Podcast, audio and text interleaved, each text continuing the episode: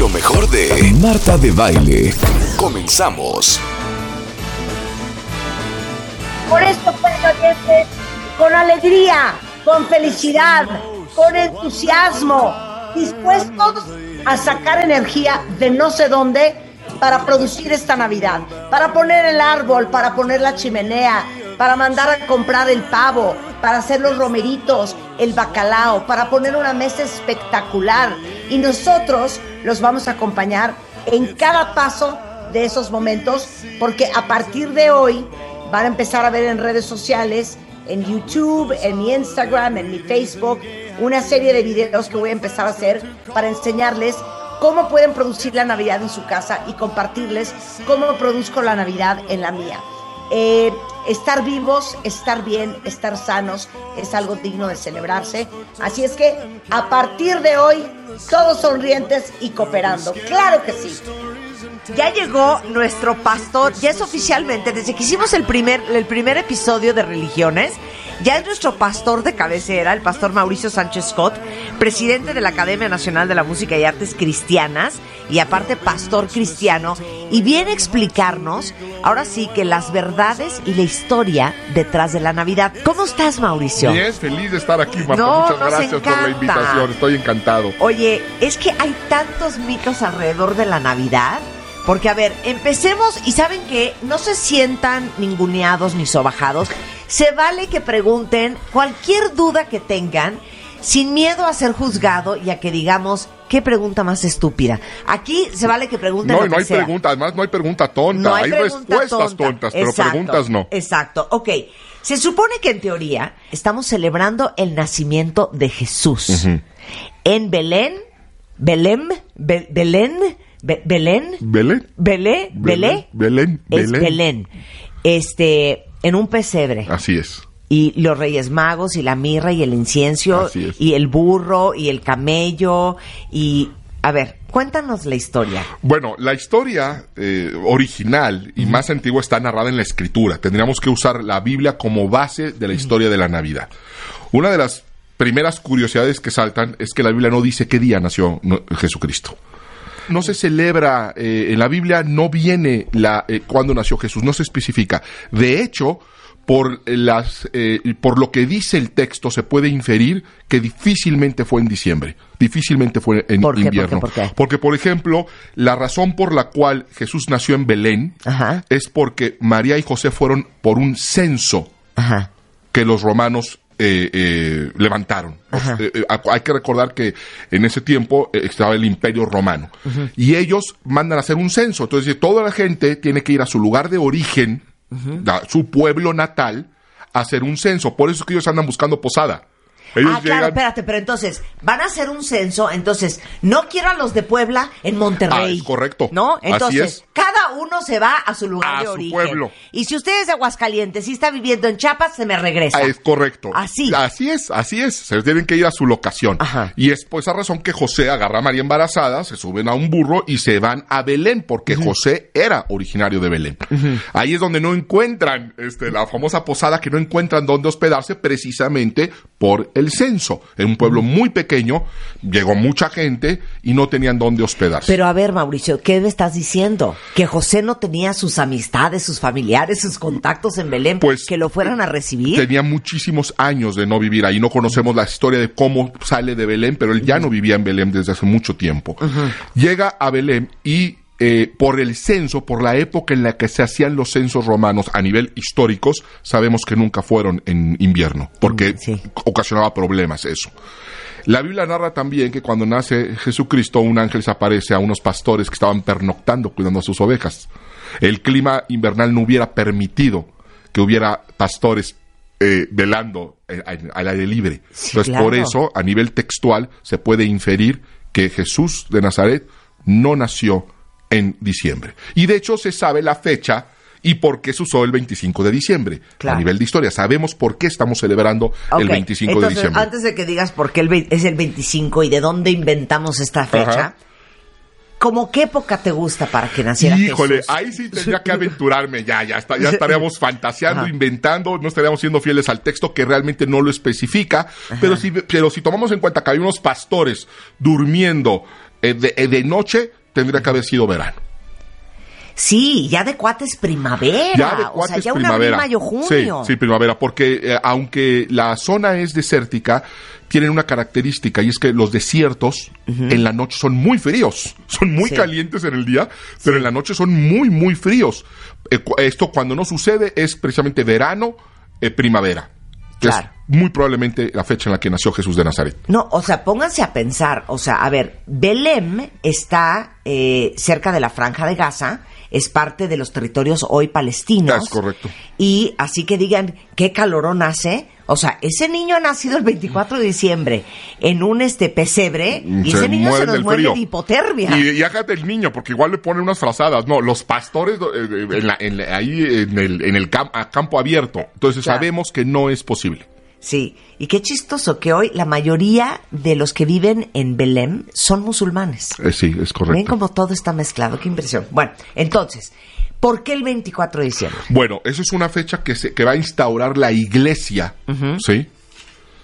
Eh, y cuando se establece el calendario juliano, había muchas celebraciones en las cuales coinciden en esta fecha de entre 17 y 25 de diciembre, porque es el inicio del solsticio de invierno. Entonces terminaban las cosechas. O sea, es un día importante para cualquier civilización. Y muchas civilizaciones lo celebraban. En el caso de los romanos, o sea, las saturnales que, que eran estas fiestas de dar gracias, de hacer banquete, porque empieza el diciembre. O sea, era su sanguivinito. Eh, sí, su sí, así es, sí, sí, exactamente, su acción de gracias. Sí. Eh, porque ellos dependían de las cosechas para sobrevivir, no es ahora que vas al supermercado y te compras Sí, el pavo, claro. ahí mm, Sí, claro. no había ya forma de cosechar. Entonces era una celebración importante que muchas culturas lo han hecho. Eh, la iglesia, ya con el cristianismo fundado, elige esa fecha por la cantidad de celebraciones que había paganas y para tapar esas fechas paganas, que es una costumbre eh, de conquista en realidad. Poner una tradición encima de otra, que ha funcionado magníficamente a lo largo de la Sí. historia, ¿sí? Entonces, a ver, todas estas celebraciones de las cosechas y que todo salió bien, que se llaman las Saturnales. Era una- una la de muchas. iglesia, La iglesia dice, a ver, este merequeteque, ¿cómo lo, lo digo, cómo lo santificamos? Más o menos, ¿cómo lo Ah. Santificamos? es una manera de decirlo. ¿Cómo lo bautizamos, Así verdad? es. ¿Cómo le damos algo un poquito más sacro? ¿Cómo le damos en un, un- un- un mejor sentido de Claro. acuerdo a la, a la iglesia? Sí. Y bueno, pues vamos a celebrar el nacimiento de Jesús. Y es poner una celebración encima de otra celebración.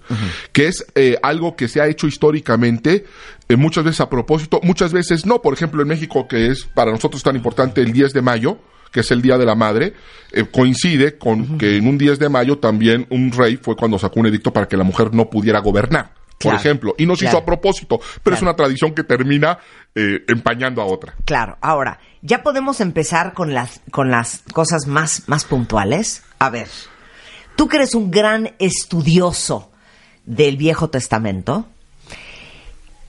¿cómo que la Virgen María era virgen? Bueno. A ver, explícame eso. Ajá, eso, eso, bueno, es una profecía que viene en el Antiguo Testamento y viene el cumplimiento en el Nuevo Testamento. Nos cuesta mucho trabajo de repente entender esto- estos conceptos, cómo una virgen puede tener un hijo. Sin embargo, si nosotros creemos en Dios y vamos a, a- a tener una relación con Dios, pues no podemos sacar la sobrenaturalidad de Dios al respecto.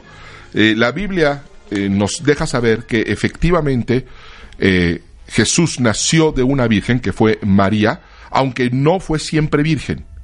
Jesús, a la luz de la palabra de Dios, tuvo hermanos y hermanas, que es un tema muy discutido y muy controversial. A ver, no, no, todo quiero que me cuentes. El texto, todo ese chisme. El, el texto nos deja saber Ajá. que Jesús, que María después de, de Jesús, que fue el primogénito, va a tener otros hijos. Hay, hay episodios en la Biblia donde claramente se refieren a los hermanos y a las hermanas de Jesús. Ok. Y no en el sentido Pero ya de, manera- de manera tradicional. Ajá. Se, se, se procrearon esos hijos. Eh, claro, sí, por supuesto. Ok. Sí, el, el sexo no es malo, el sexo lo inventó Dios. Dios Sí, fue el sí, que sí, diseñó el sexo, no es malo. Es malo cuando no se le da el uso que se debe. Ok. Entonces, José, si era carpintero, eh, eh, fíjate que esto es muy interesante. La palabra, el Nuevo Testamento está escrito en griego. La palabra griega que se usa para referirse al oficio de José y que más tarde iba a tener Jesús es la palabra griega tecton, que significa más bien constructor. O sea, podría haber sido albañil Podría haber sido albañil, ¿sí? Un o tectón- ingeniero civil eh, bu- bueno, o es- arquitecto. Un tectón es, es aquellos que hacían construcciones con madera, pero podría haber sido con piedra también. Era un constructor. Es la traducción adecuada que, que, eh, tradicionalmente se ha dicho como carpintero, pero realmente era un constructor. Ok, me vale. Yo Era voy a obrero. preguntar todo lo que yo quiero. Era un obrero. Ok, un obrero. ¿Cómo se conocen María y José? ¿Eso se sabe? No se sabe. No se sabe. No se sabe. Sabemos que se conocen en la región de Galilea Ajá. y se enamoran perdidamente. ¿Edad?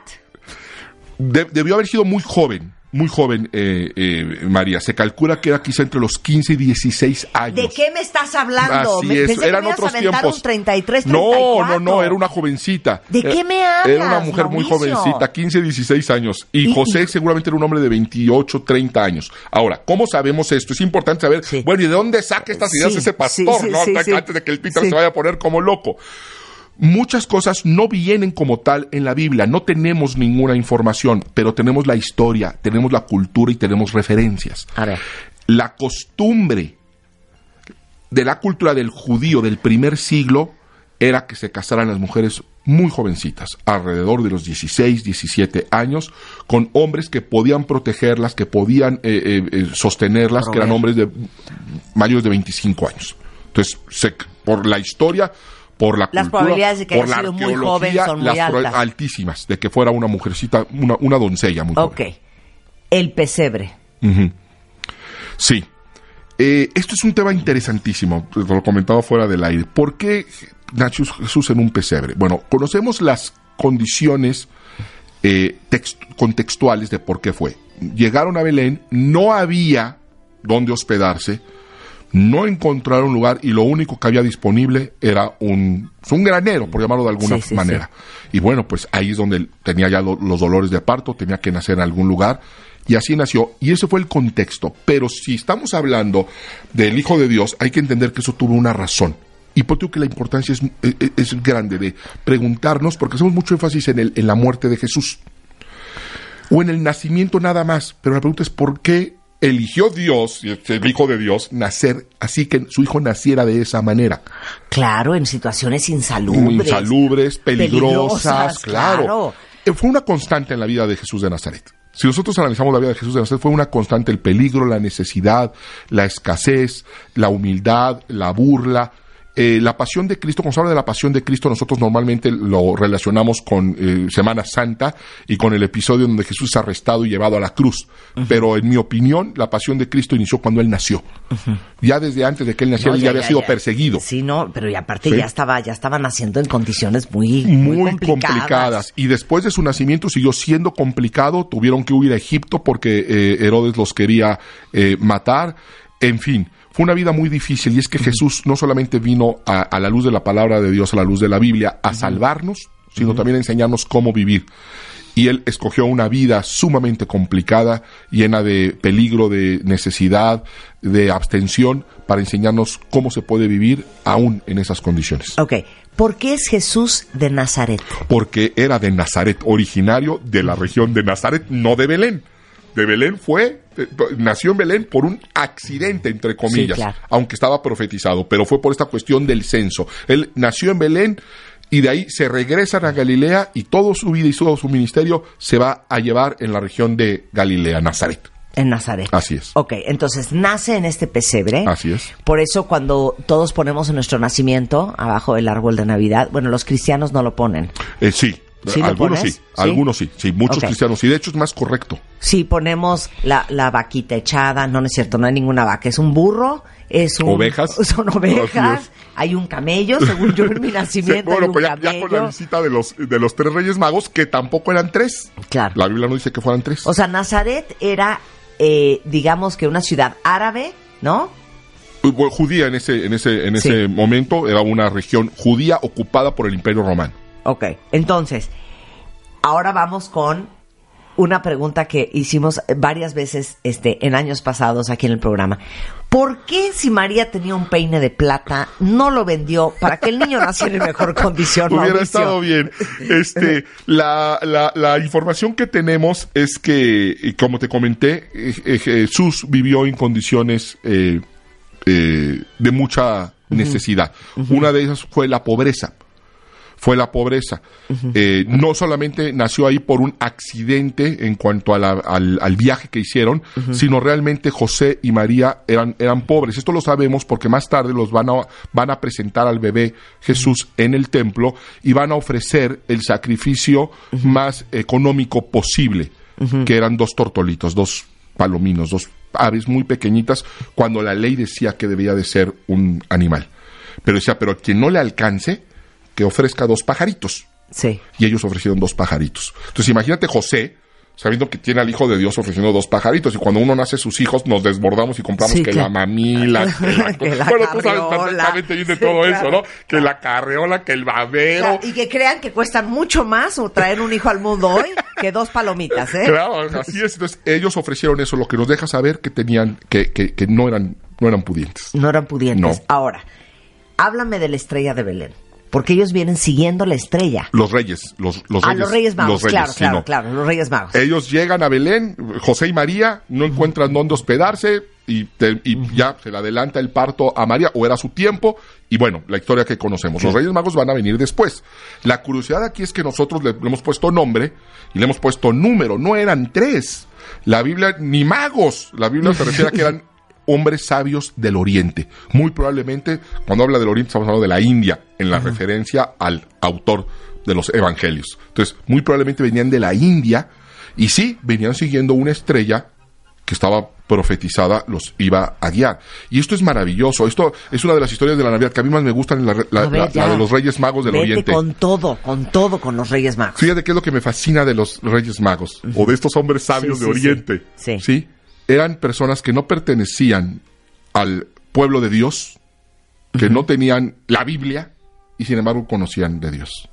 Conocían de Dios a tal magnitud y con tal intimidad que fueron guiados antes de que el bebé naciera, porque ellos tuvieron que salir a hacer un viaje larguísimo. Antes de que naciera, ellos ya habían salido de su lugar de origen, vuelvo a repetir, muy probablemente la India, para llegar justo en el momento. ¿Qué manera de tener una relación con Dios? ¿Sí? Cuando supuestamente, pues Dios está solamente para algunos o para los que crean ciertas cosas. Y esta historia me fascina porque nos deja ver que Dios se relaciona con personas en los lugares menos esperados. Y entonces, eh, estoy, estoy viendo acá que probablemente estos reyes, según un, eh, un sitio que es whitechristmas.com, dice que venían de lugares que hoy serían Irak, Irán, Saudi Arabia, o sea, Arabia Saudita, y Yemen, este, pero, y como dices tú, la Biblia no los llama, este, los, los... Tres este, reyes magos. Ese, no, no los eran hombres magos. sabios de- de- del Oriente. Y no eran tres. No, no eran tres, no se nos dice. Se relaciona o se cree que eran tres por tres regalos que dan, que es oro, incienso y mirra. Entonces, tres regalos, tres reyes, pero no tenía que haber sido así. Sabemos que eran al menos dos. ¿Por qué? Porque habla en plural. Entonces, sabemos que al menos eran dos eh, eh, eh, sabios. Pero ¿cuántos eran? Pudieron haber sido 10, 15, 50. No, no lo sabemos. Y sabemos por qué este ahora sí que los vocalistas de la banda eran Gaspar, Melchor y Baltasar y de los otros no sabemos nada. Muchos años después le- les pusieron nombre y crearon a estos, a estos eh, personajes, pero realmente a nivel histórico textual no tenemos ninguna evidencia de que esos hayan sido sus nombres. Claro, o sea, dicen aquí, Gaspar se supone este que era el rey de Shiva y que este representa eh, haberle traído a ¿qué trajo Gaspar? ¿La mirra o Eh, qué fue lo que trajo? trajeron oro, mirra e incienso. Claro. Y se supone que cada uno representa pues al continente europeo, al continente africano y al continente asiático, para, Claro. para incluir a, a- a- a todas las razas dentro del nacimiento de Jesús. Melchor era el rey de Arabia y es el que trajo el oro a Jesús y Baltasar, este que era negro, se creía que era el rey de Egipto, este y es el que trajo la mirra a Jesús. Ahora, le traen estos estas ofrendas ¿para qué? Es, eso es increíble. Y, y- y habla, te digo, de esta revelación y de esta relación con Dios, con toda raza, toda lengua y toda cultura. Realmente lo que están haciendo estos reyes al entregarle esto es reconocer la identidad de Jesús. Entre- eh, reconociéndolo como rey, reconociéndolo como sacerdote, que es el incienso, el oro, y reconociendo el sacrificio que él iba a hacer dando su vida, que era la mirra, que era algo que se usaba para eh, embalsamar y tratar los cuerpos después de la muerte. Esto quiere decir que desde antes de la crucifixión de Jesús, muchísimos años antes, 33 años antes, Dios ya le había revelado el plan a estos hombres sabios de Oriente. Y es espectacular. Y vienen a rendirle homenaje. Ok, ¿qué onda con Herodes? Herodes, como era rey espurio, o sea, un rey pirata, un rey un poco casi casi autonombrado, estaba preocupadísimo si había nacido el gran salvador que era Jesús. Y lo que quería era matarlo. Eh, claro, acabar con cualquier persona que, le, que pusiera en riesgo su, su, su reino. Entonces, como Herodes manda llamar a los Reyes Magos. Los Reyes Magos llegan, que, que no eran Ahora- reyes ahora, ni magos. espérate, ahora, Otra vez lo espérate. mismo. Sí, sí, sí. Ahora, paréntesis. Decimos que los Reyes Magos salieron, no sabemos si es de la India o si era. Irak, Irán, Arabia Saudita, pero el caso es que, perdón, Arabia Saudita no está a tiro de pedra de Israel, no está. Cuando dices llegaron y fueron a ver a Herodes y Herodes los manda a llamar y entonces eh, María y José este, van a Belén, o sea, ¿cuánto tiempo se tardaban en llegar? No, seguramente tardaron meses. Seguro, de donde Eso es vinieran. impresionante. Impresionante. Por eso te digo que es increíble que hayan tenido esta relación y esta revelación de parte de Dios, de decir, sales ahorita para llegar en el momento en el que eh, este, este, acabe de nacer eh, eh, el bebé Jesús, ¿no? Es, es increíble, es una de las historias más sorprendentes y maravillosas de la Escritura. Sabemos porque la Biblia dice, y vuelvo a repetir para toda la gente que nos está escuchando, que muchas de estas cosas son, se infieren, la- las inferimos, pero tenemos una base para hacerlo. No solamente porque se nos ocurre, porque suena muy bonito, es una historia maravillosa, sino porque tenemos bases para inferir este tipo de, de cosas. Que estos hombres sabios del Oriente, que es así la forma en la que la Biblia se, eh, los, los, los, los identifica, llegan a la región y debieron de haber sido personas importantes. Por eso, posteriormente, los van a relacionar con que era el rey de tal o el príncipe de tal lugar. Eran personas importantes y que traían una gran comitiva. ¿Cómo lo sabemos? Porque fueron recibidos por el rey. Y el rey pues no recibía a cualquier persona. Sí. Se, se corrió la voz de que venían unos visitantes con cierta importancia y se entrevistan con Herodes y es ahí donde Herodes se entera que ellos van siguiendo una señal que estaban esperando que les anunciaba que había nacido el Salvador del mundo. Y ahí es donde Herodes eh, no dice nada, dice, ay, qué bueno, también díganme dónde cuando lo encuentren, yo no sé dónde está, debe estar aquí por la región, eh, eh, y cuando lo encuentren avísenme para yo también irlo a adorar, pero no, ¿cuál? Lo que quería era eh, matarlo. Los eh, hombres sabios van, tienen este encuentro con, con José María y el bebé Jesús, les entregan este reconocimiento, estas ofrendas maravillosas y eh, la escritura nos cuenta que Dios les dice no vayan con Herodes porque traen mala intención, váyanse por otro lado y Dios regresa cada uno a su país por un camino distinto. A ver, vamos a tratar de calcular cuánto tiempo se tardó María y José, para el cuentaviente que lo preguntó, de irse de, ¿qué es De Galilea? Galilea a Belén, son 65 millas, que son más o menos como 105 kilómetros. Más o menos el cálculo es como 4 o 5 días, como una semana, ¿no? considerando además ver. que iba una mujer embarazada. Claro, a ver, pero explica lo de las regiones. Sí, muchas veces nos complicamos con la región exactamente y las limitaciones, y es que ha cambiado, la configuración del Estado de Israel ha cambiado. Para empezar, Sí. eh, eh, eran, eh, se identifican más como regiones, porque las fronteras se han movido incluso recientemente, Sí, claro. se siguen Sí, sí, sí, sí. Entonces hay que entenderlo mejor como regiones, es mucho más sencillo. Ok, pero entonces Nazire- Nazaret estaba en la región de Galilea. Galilea es la región donde eh, residían eh, eh, José y María y donde Jesús se, se crió. Claro. Y Belén es donde nació, porque de ahí era originario eh, José, porque tanto José como María eran descendientes del rey David, que era, que era belemita. A ver, estoy tratando de hacer el cálculo. 105 kilómetros entre eh, Nazaret o Galilea y Belém. ¿Sería que como un, un México-Puebla, un México-Querétaro? Eh, sí, 100 kilómetros es... Más o eh, menos, ¿no? Sí, claro, más o menos. Más o menos, Pero en burro no, por bueno, carretera. Es que el burro está grave. Sí, no, está grave. No Grave. por carretera, ¿verdad? no por autopista. Claro. Sí, y con una mujer embarazada. Eh, si se perdieron la primera media hora de esta conversación con Mauricio, este, escúchenla en el podcast que vamos a subir siempre en martadebaile.com y wradio.com.mx después de la una, porque es bien interesante saber por qué iban María y José a Belén, eh, por qué nació en ese pesebre, eh, de dónde aparecieron los Reyes Magos. A ver, ¿tienen otras dudas? Si no, de una vez para el pastor Mauricio Scott, este, con el tema de la Navidad, ¿ok? Pero mientras vamos hablando de, este, de dónde sale San Nicolás. Eh, bueno, ya es una tradición mucho, mucho eh, eh, tiempo después. La Navidad significa realmente natividad y lo que estamos celebrando en Navidad, o deberíamos de celebrar, es el nacimiento de Jesús de Nazaret.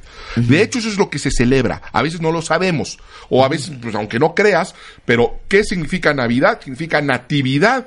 Estamos celebrando un, un nacimiento. ¿El nacimiento de quién?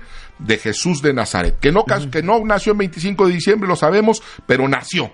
Y eso, al final de cuentas, creo que es lo importante. Eh, y es importante no solamente para el pueblo cristiano, sino es importante para la historia, porque fue un hombre con, eh, con, con- con un mensaje extraordinario, un líder, el líder pues, más importante en la historia de la humanidad. Ningún hombre ha impactado la vida de la humanidad como le impactó este, este hombre, Jesús de Nazaret, que para los cristianos es el Hijo de Dios. Sí. Entonces, eso es lo que estamos celebrando. Ahora, ¿qué pasó con, de dónde sale Santa Claus? Sí, Bueno, San lo que Nicolás, sucede es que sí. ya después se empieza a juntar muchas tradiciones, de acuerdo incluso al folclore de cada país.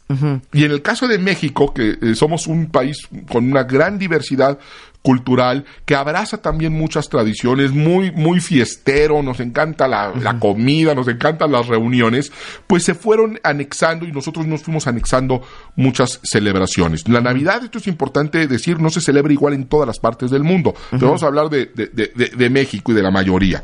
Santa Claus se creó de dos eh, corrientes diferentes. La primera fue un obispo católico, Nicolás, que se cuenta fue un hombre muy generoso, que ayudaba mucho a las personas, y hubo un episodio particular que cuenta esta leyenda, en el cual había unas mujeres que no podían casarse porque carecían de dote, y él fue y les dio dinero, monedas, para que pudieran casarse. y, pero lo hizo en secreto para no eh, avergonzarlas. Y, y lo- y la forma en la que lo hizo es que en esa época se humedecían los calcetines y ponían a secarlos, los colgaban a secarse.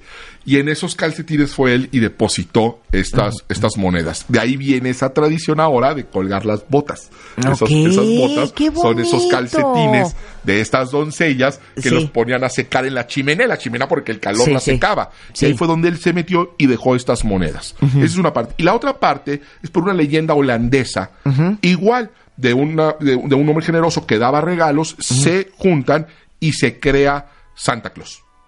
O sea, era Sinterklaas. Sinterklaas, en eh, o- en 1624. Holanda. Así es. Y luego en 1809 el escritor Washington Irving escribió una sátira de la historia de Nueva York en la que deformó el santo holandés Sinterklaas con la burda pronunciación angloparlante de Santa Claus. Así es. ¿no? Y luego hay un poema de 1823 de Clement Clark Moore, en donde dio cuerpo al actual mito de Santa Claus basándose en el personaje de Irving, que hace mención de una versión de Santa Claus enano, o sea, cero medía 1,80, este, delgado, como un duende, pero que regala juguetes a los niños en la víspera de Navidad y se transporta en un trineo tirado por nueve renos, incluyendo a Rodolfo el Reno. Y luego en 1863 adquirió la actual fisonomía de gordo barbudo bonachón con la que se conoce y eso fue gracias al dibujante alemán Thomas Nast quien diseñó este personaje y ahorita les mando una foto para sus tiras navideñas en Harper's Weekly y ahí adquirió la vestimenta y se cree que su creador se basó en las vestimentas de los obispos de viejas épocas para crear este gran San Nicolás, que la verdad es que nada tenía que ver con San Nicolás original. Ya nada, ¿no? Ya se Nada. creó un personaje un, Claro. fusionando al obispo y a este santo holandés. Y si se fijan, pues es relativamente reciente comparado con el nacimiento de Jesucristo, que fue hace más de dos mil años.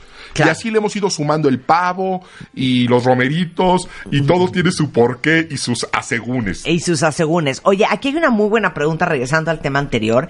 Y dice aquí, este, ¿cuánto tiempo les tomó a los Reyes Magos llegar a el niño Jesús? ¿Y qué hizo Herodes y que hables un poco de la matanza de todos los demás niños cuando no regresaban los Reyes Magos y estaba preocupadísimo porque dijo, ¿dónde está Jesús? Así es, sí, no tenemos la manera de saber con exactitud cuánto tiempo se tardaron en llegar los hombres sabios del Oriente porque no sabemos de dónde venían. Pero, se, pero la, la- la mayoría de los teólogos, de los historiadores, calculan que se tardaron meses en llegar. Algunos lo sitúan desde dos meses hasta dos años, ¿sí? La, la parte del sí. extremo.